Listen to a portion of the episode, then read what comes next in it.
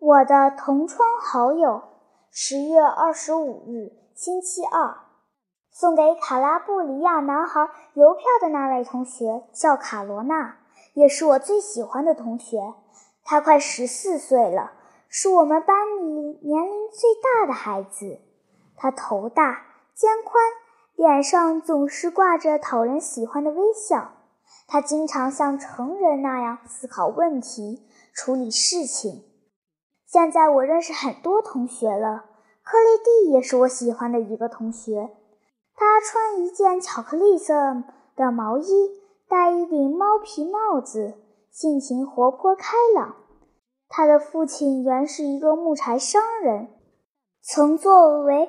温博尔托亲王麾下的一员干将，参加了1866年的战争，获三枚勋章。小个子的娜丽其貌不扬，有点驼背，面容憔悴。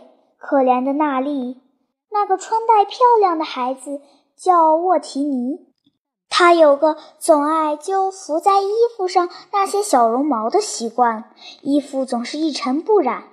坐在我前面位子上的那个孩子的父亲是泥瓦匠，所以大家给他起了个绰号叫“小泥瓦匠”。他有一张酷似苹果的圆圆脸盘，长着一个蒜头鼻子。他有着非凡的才能，会做兔脸。大家经常纵容他扮兔脸，逗得大家哄堂大笑。他戴一顶软绵绵的小毡帽，不戴时往往揉成一团塞进衣袋里。小泥瓦匠旁边坐着卡罗菲，他身材细长，瘦骨嶙峋，长着一个猫头鹰般的鼻子，眼睛小得眯成一条缝。他常用钢笔尖。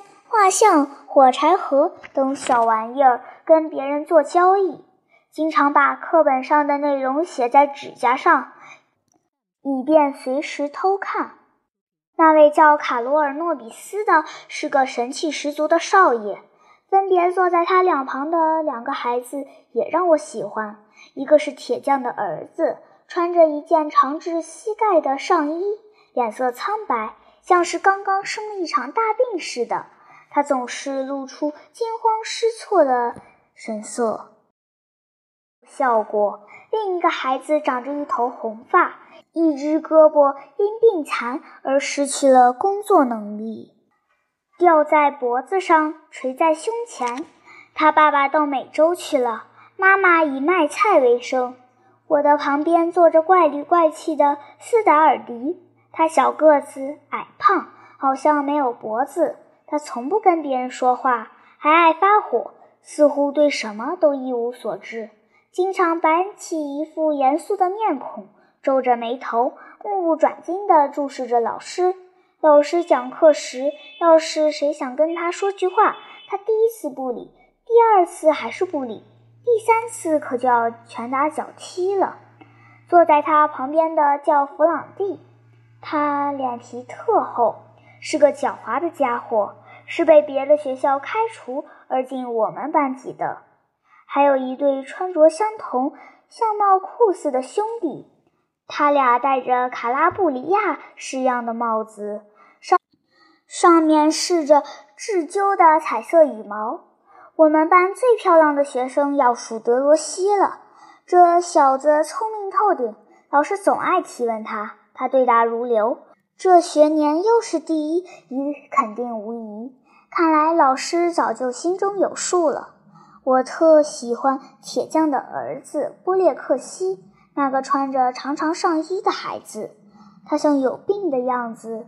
听说他父亲经常打他，他显得胆小怕事。